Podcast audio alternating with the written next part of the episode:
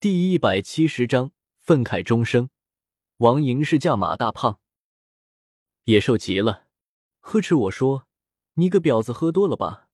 不和你扯了，等你醒了再说。”我大为不满，说：“你敢挂电话，我和你绝交。”野兽说：“你他妈想说什么？你说。”我说：“王莹怎么回事？你是不是有二心？”野兽委屈道。我他妈有二心！我上午不是和你说了吗？你个斑马，喝个酒什么都忘记了，你不能这么萎靡不振啊！钟凯，以后你还要回江南的，不是吗？在农村你能干嘛？啊，庄稼你会吗？犁地你会吗？我立刻打断了他，说：“王莹背叛你了，为啥？是不是因为你对他不好？”野兽说：“绝对的手捧心挑。”他好像变了，我说好，知道了，我给王莹打电话。野兽说好，你赶紧打，他已经好几天没回家了。和王莹电话接通，没想到他的轻薄让我无处安身。他说：“哎呦，钟凯大人哦，有事吩咐。”我说没事。他说没事，给我打电话。我看看今天几月几号，什么日子？我酒力又上来，头晕不能自已，说：“你怎么回事啊？你和野兽怎么了？过得好好的。”王莹说：“你管得着？我今天也明确告诉你，我嫁给野兽就是想报复你。你以前是我心里的肉，血管的血，可是很遗憾，现在不是了。刘忠凯，你伤害过我。”可你现在居然还对我颐指气使，你算什么男人？我怎么会喜欢野兽？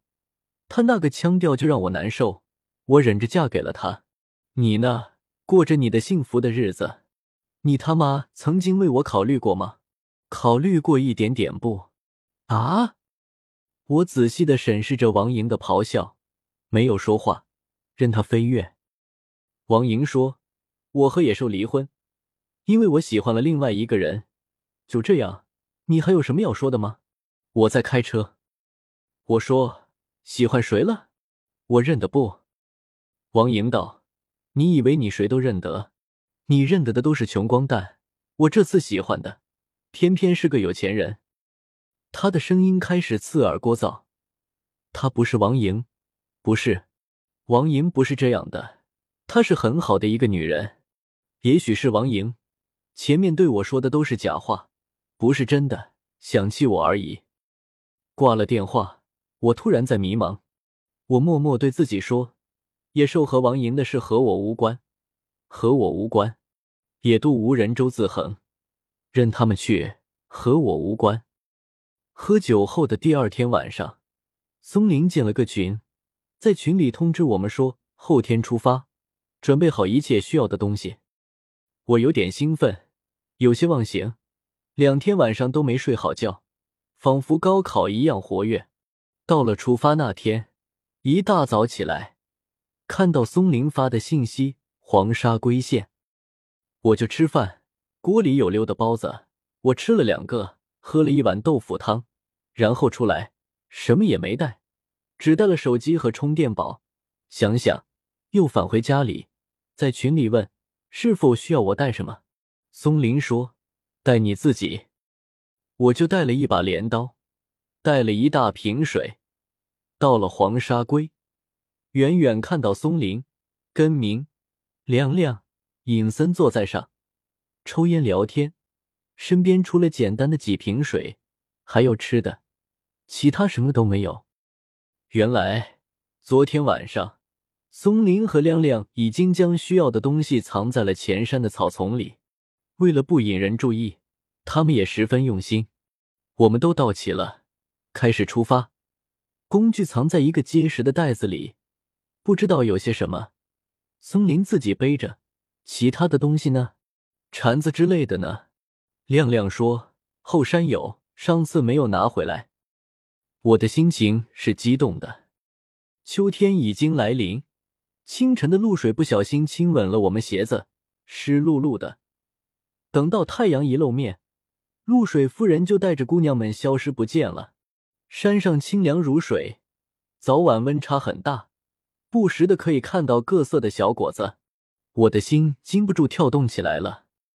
再说野兽在江南工作不顺，稍有起色后，运气仿佛逆转，娶了王莹，如获至宝。每天如有人在后面鞭笞他，他做事、吃饭都很有劲，甚至上厕所也觉得大便畅通。唯一不满意的，就是晚上的时候，隐约之间感觉到王莹有些躲着他。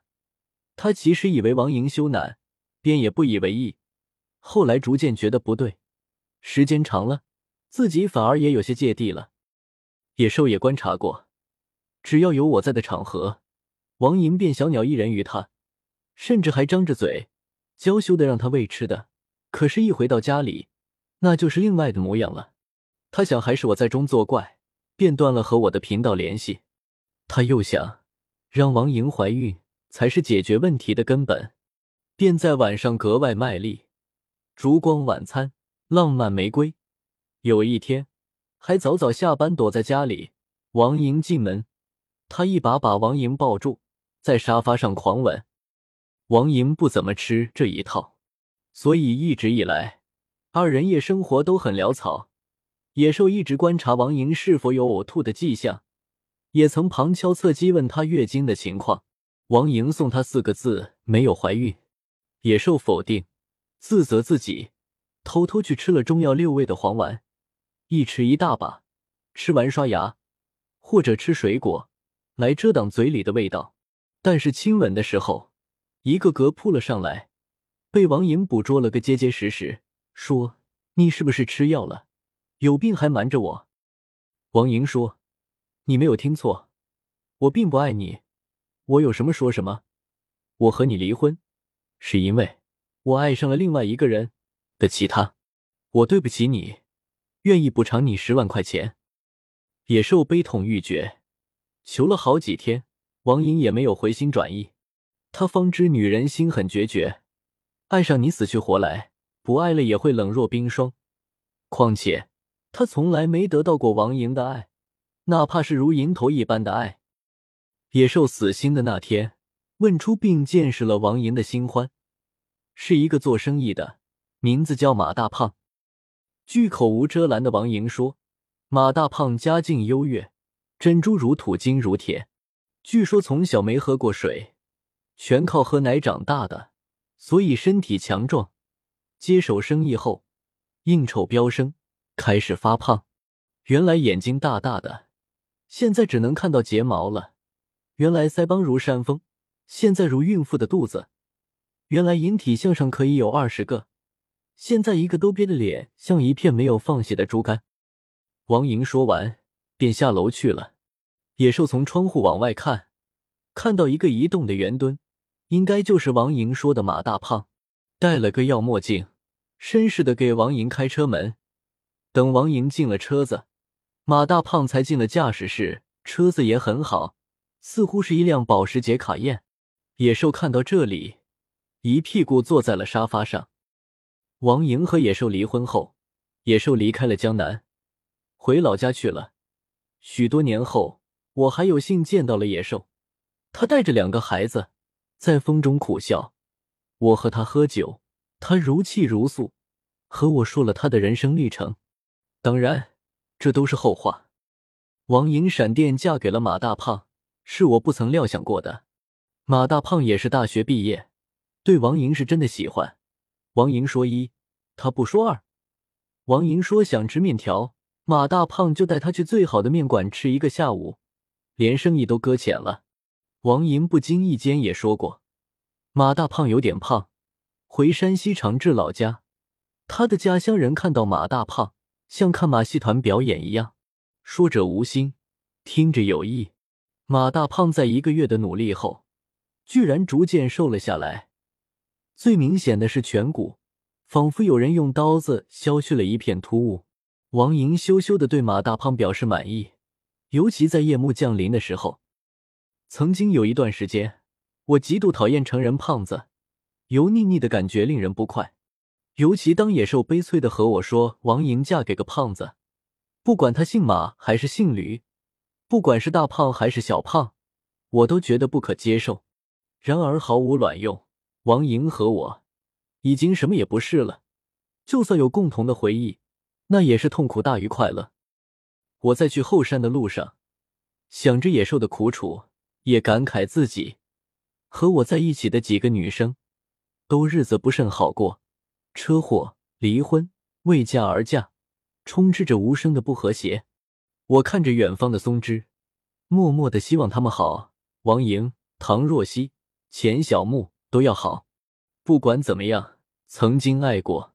希望王莹和马大胖白头到老，早日有个自己的孩子，过上安定的生活。希望唐若曦母子平安，将来孩子有个对她或他好的后爹。希望钱小木婚姻幸福，现世安稳。我宁愿自己孤独于世，来换取他们的一生平安。